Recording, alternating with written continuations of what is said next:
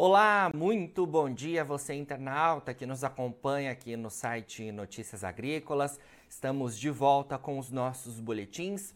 Agora, para falar sobre o mercado do boi, porque a gente está nesta reta final de ano. Na última semana a gente tinha informações de negócios lateralizados, né? Apesar da expectativa de alguma demanda maior por conta justamente dessas festas de final de ano, mas a gente vai atualizar as informações neste início de semana e saber, né, como deve se desenrolar o mercado ao longo dos próximos dias e principalmente as projeções para o início do ano que vem. Para isso, eu converso agora ao vivo com o Fernando Henrique Iglesias, que é analista da Safras e Mercado. Fernando, muito bom dia, obrigado por sua presença aqui com a gente nessa última semana do ano, viu? Bom dia, bom dia a todos. É sempre um prazer participar aqui no Notícias Agrícolas. E sim, ainda permanecemos no momento de negociações lateralizadas. O padrão das negociações vem se mantendo, principalmente em São Paulo. Isso é um indicativo aí de, é, tradicionalmente, nessa época do ano, nós convivemos com um ritmo mais lento de negociações, então está bem dentro daquilo que a gente espera para essa época do ano, né, última semana de 2022.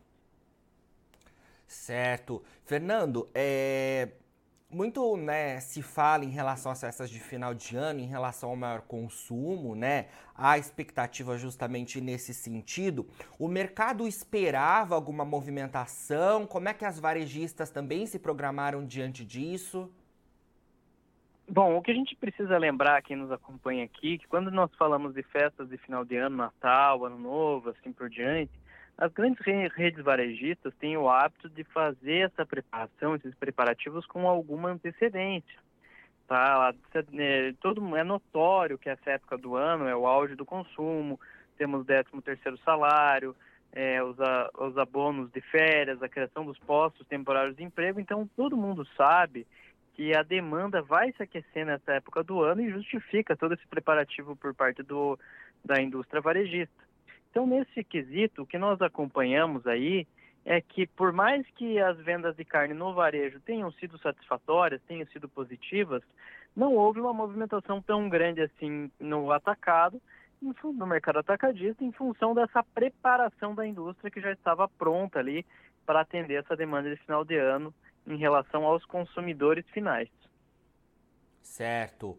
É, ou seja, houve uma preparação aí, né? Em outros anos isso também costuma acontecer, né, Fernando? É, acho que cada vez mais eles estão atentos a isso, né?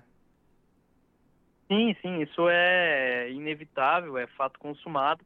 Todos nós temos essa percepção realmente de que a demanda nessa época do ano ela é mais aquecida. Então esse preparativo do varejo ocorre de uma maneira bastante recorrente, não só dentro do setor carnes, para outros setores da economia também acontece da mesma maneira. Todo mundo tem seus preparativos alinhados para atender essa demanda de final do ano. Né? Não é nenhuma novidade, essa que é a verdade. Sim. Fernando, então, em relação a essa questão da demanda, você respondeu para gente, mas tem também um ponto em relação a oferta, né? Porque esse finalzinho de ano também costuma ser um momento em que a oferta está mais baixa, não é isso? É o que a gente tem visto também nesse, nesse final de 2022? Sim, exatamente isso. Temos um aspecto bem interessante nesse, nesse período do ano, que é basicamente a, a, o maior volume de animais ofertados no mercado, animais terminados a pasto, no regime extensivo de produção. Isso quer dizer que basicamente aí o pecuarista ele tem uma maior capacidade de retenção, ele tem uma maior capacidade de cadenciar o ritmo de negócios e aguardar o melhor momento para negociar esse animal. Ele não tem aquela urgência para vender que normalmente o confinador tem. Confinamento é aquele animal que cada dia que ele passa no, a mais no confinamento é um dia a mais de custo, é um dia a mais de nutrição animal, de diária do boitel. Então há uma urgência maior para você negociar esse animal. Há uma necessidade de venda ali para não o pecuarista acabar não perdendo rentabilidade. Para animais de pasto isso é bem diferente. Nós vemos aí é, uma maior capacidade de retenção enquanto a pastagem apresenta qualidade.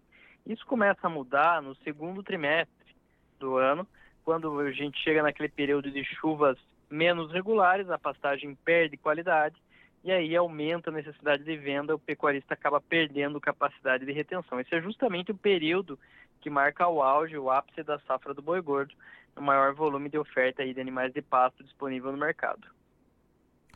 Certo. Fernando, a gente fala neste momento, você trouxe que as negociações estão lateralizadas, principalmente em São Paulo, né? A gente fala neste momento em quais níveis aí de, de negociação de preços naqueles negócios que acontecem, né? Animais padrão China são negociados em até 290 reais por arroba. Temos aí animais que são destinados ao mercado doméstico sendo negociados a 270, 280 reais por arroba está mantendo esse padrão de preços, tá? Certo. Alguns frigoríficos já avançaram nas escalas, já terminaram a primeira semana de janeiro e agora aí estão trabalhando para adentrar o mês de janeiro com mais tranquilidade nessa escala. Certo. E esses patamares remuneram? Como é que estão as margens dos produtores né, nessas negociações que acontecem? E eu queria aproveitar também para a gente trazer uma é, retrospectiva de como foi o ano de 2022 nessa pergunta, porque a gente teve um ano de altos custos também, né?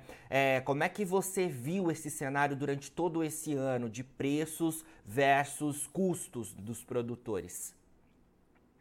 Essa é uma situação muito interessante em 2022, que basicamente a nutrição animal, quando nós falamos de regime de confinamento, ela teve um peso muito grande nessa composição de mercado. Milho esteve caro o ano inteiro, farelo de soja também em patamares bastante acentuados, e isso acabou pressionando a margem dos confinadores.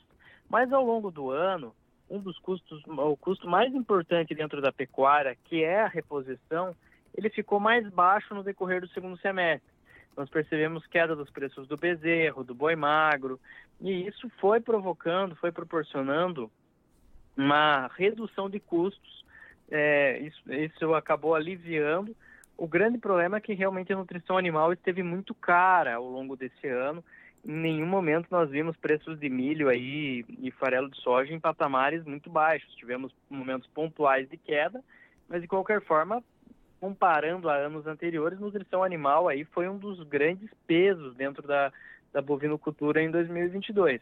O quadro só não é mais grave para a bovinocultura se nós compararmos com a situação da avicultura e da suinocultura, esses sim setores bastante impactados por essa alta dos custos de nutrição animal, operando com margens negativas em, em vários momentos do ano. É, essa arroba de 290 reais para animais padrão China, ela remunera, até oferece alguma margem, alguma lucratividade para os pecuaristas, mas eu quero reforçar aqui que nesse segundo semestre, foi um segundo semestre de perda de sustentação dos preços, perdemos a linha dos 300 reais por arroba, e isso é, aumenta a necessidade do pecuarista de utilizar aquelas ferramentas de proteção que nós temos hoje para garantir preço. Tá? Usar as ferramentas de, de em bolsa, usar as ferramentas, usar as opções, é, até mesmo o contrato a termo tem sua eficiência, ali para você garantir o preço e garantir a rentabilidade da, do, da sua rodada de confinamento, garantir o seu resultado. Esse que é o mais importante. Então essas estratégias de proteção precisam ser utilizadas é, em diversos momentos ao longo do ano para garantir o resultado do negócio, para garantir uma rentabilidade média que lhe seja interessante. Certo, excelentes orientações aí, Fernando. Bom, queria falar um pouquinho sobre preço no varejo, porque a gente já até trouxe as informações, né, como o, o mercado acompanha tudo isso, mas é, a, a, o, o, pecuarista não tem sentido, né, no bolso é, esse momento de maior demanda, como você já trouxe para a gente, mas eu imagino que os preços no varejo estejam mais altos, né? Você tem acompanhado isso também, Fernando, nessa reta de final de ano, de festas? Bom, tradicionalmente há uma alta dos preços no varejo nessa época do ano em relação à carne, tá? É, lógico, vai para o consumidor a dica é sempre você fazer pesquisa de mercado, buscar as melhores alternativas para comprar ali é, no melhor preço possível. Mas de qualquer maneira, para varejo foi um momento interessante sim do ano e não só para carne bovina. É, temos aí é, é, as aves natalinas, é, os cortes suínos também aí com uma demanda bem interessante nessa época do ano. Então, realmente, para o varejo, nós vimos sim alta dos preços, mas não chegou a acontecer um repasse ao longo da cadeia produtiva, a produtiva a, ponto de beneficiar o pecuarista em termos de negociação, em termos de preço. Certo. Eu trouxe essa pergunta, Fernando, justamente para a gente já tentar olhar à frente, né? Quais as expectativas para o início do ano que vem, para 2023, né? Porque é, é, tem-se aí expectativas em relação à continuidade, né? É, dos auxílios, né? O 13 terceiro veio aí, gasta-se muito nesse finalzinho de ano, mas também pode sobrar alguma coisa para 2023. Como é que estão as suas expectativas em relação a, a 2023 para é, o mercado do boi? Legal, vamos lá. Temos uma questão muito interessante no mercado do boi, que todos nós que trabalhamos com o mercado pecuário temos essa percepção que ah, os, os eventos vão acontecendo e vão gerando consequências de médio e longo prazo pela aquela característica do ciclo pecuário. 2019, 2020 e 2021 foram anos de excelente demanda por carne bovina no mercado internacional. Foram anos aí de uma é, de alta dos preços muito consistente da arroba e isso fez com que o pecuarista colocasse mais dinheiro dentro do negócio. Fez com que o pecuarista aumentasse o investimento colocasse mais dinheiro na propriedade, investimento em genética, refino das técnicas de manejo, uma nutrição animal de maior qualidade, é, tudo isso aumentou a capacidade produtiva da pecuária de corte brasileira. É por isso que nós estamos vendo avanços da oferta de animais de, de reposição agora em 2022. A tendência é que em 2023 haja uma continuidade desse bom volume de animais de reposição disponível no mercado. Então vai haver aí um volume maior de oferta de animais no próximo ano, tá? No caso, as exportações vão seguir muito aquecidas. O Brasil deve manter a liderança global das exportações de carne bovina com alguma tranquilidade. Provavelmente não deve repetir os números de 2022, que foram espetaculares. O Brasil teve um desempenho muito bom nas vendas de carne bovina no mercado internacional. Então, para o setor alcançar um novo ponto de equilíbrio de preço, vai ser necessário uma demanda doméstica forte. Precisar de um mercado interno forte, capaz de absorver aí esse maior volume de derivados do abate de, de carne bovina que vai ser disponibilizada em 2023.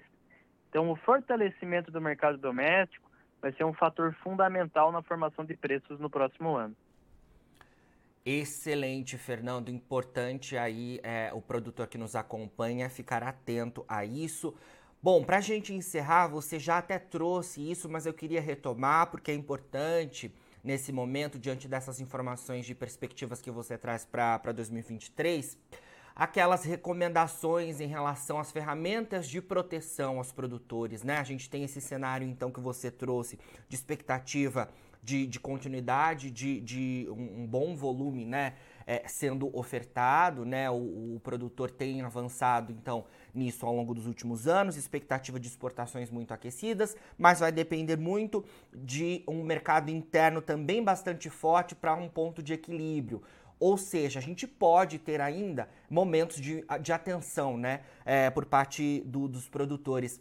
Fala um pouco sobre essas ferramentas também, porque isso é importante nesses momentos né, de negociações lateralizadas, em que o preço cai. A gente viu preços bastante interessantes e agora mais nessa reta do fi final do ano o preço caiu bem, né? Bom, é, temos basicamente aí as ferramentas de proteção em bolsa, que são bem interessantes, que podem ser utilizadas ali. É, lógico, vai necessitar de um fluxo de caixa por parte do pecuarista para alocar recursos para disponibilizar recursos para fazer esse tipo de operação, é, precisa de margem de garantia para operar na B3, vai ter cobrança de ajustes diários quando a operação for contra o que o pecuarista está esperando. E lógico, você precisa estar é, tá muito centrado nas, é, nas tendências de mercado, acompanhar o dia a dia de mercado, a rotina de mercado, os, os fatos relevantes para você poder tomar essa decisão com maior assertividade. Tá? Então, esse tipo de trabalho é, requer muita proximidade com o dia a dia de mercado, com a é, acompanhar o que está acontecendo, quais são os eventos importantes, por que, que nós precisamos entender a China, por que, que nós temos que entender consumo doméstico, para você fazer um hedge, para você poder fazer uma operação em bolsa, fazer o uso de opções que lhe tragam aderência e que efetivamente consigam te proteger desses eventos que podem resultar numa perda de rentabilidade importante para o seu negócio. Então, você ficar centrado, acompanhar essas informações é essencial. Aqui no, no Safra de Mercado, na parte de consultoria, nós fazemos exatamente isso, damos esse acompanhamento, esse suporte em relação a essas ferramentas de proteção e qual é a melhor maneira, qual é a ferramenta que mais se encaixa para o seu negócio, para o seu modelo de negócio. Dessa maneira, você vai ter um RED que vai, vai lhe ser satisfatório e vai lhe garantir aí uma ótima rentabilidade, uma boa margem operacional e um bom retorno aí para o seu negócio efetivamente.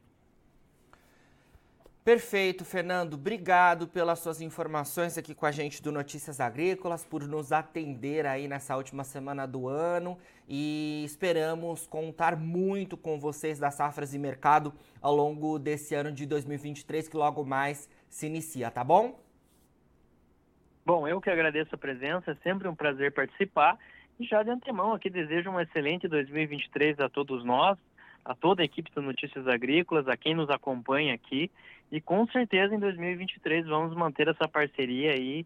Contem com a minha presença. Obrigado, Fernando. Conte com a gente também. Bom, vamos ver então as cotações, como o mercado do boi tem se comportado nessa reta final de ano. Trouxemos as informações aí, agora vamos aos preços. A gente tem então ali no início do ano que vem o mercado oscilando em cerca de 290 reais a arroba, uma queda né, leve ali na B3 sendo registrada nas negociações que ocorrem nesta segunda-feira. O mercado na B3 está funcionando hoje, mas os negócios nas bolsas internacionais não estão em operação justamente por conta do feriado do Natal ontem. A gente tem ainda é, os negócios na B3 em linha, né? Com o disponível. O indicador CPEA para o boi gordo em São Paulo está cotado em cerca de 290 reais arroba até com uma queda de mais de 2% né, em relação ao dia anterior. Essa negociação é referente à sexta-feira, dia 23.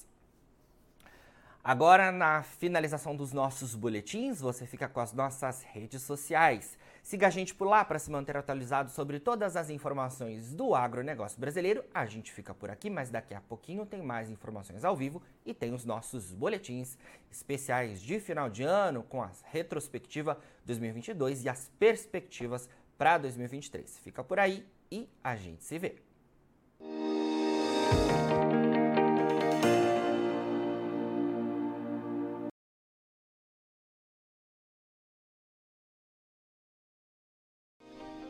Se inscreva em nossas mídias sociais. No Facebook, Notícias Agrícolas. No Instagram, arroba Notícias Agrícolas. E em nosso Twitter, arroba Norteagri.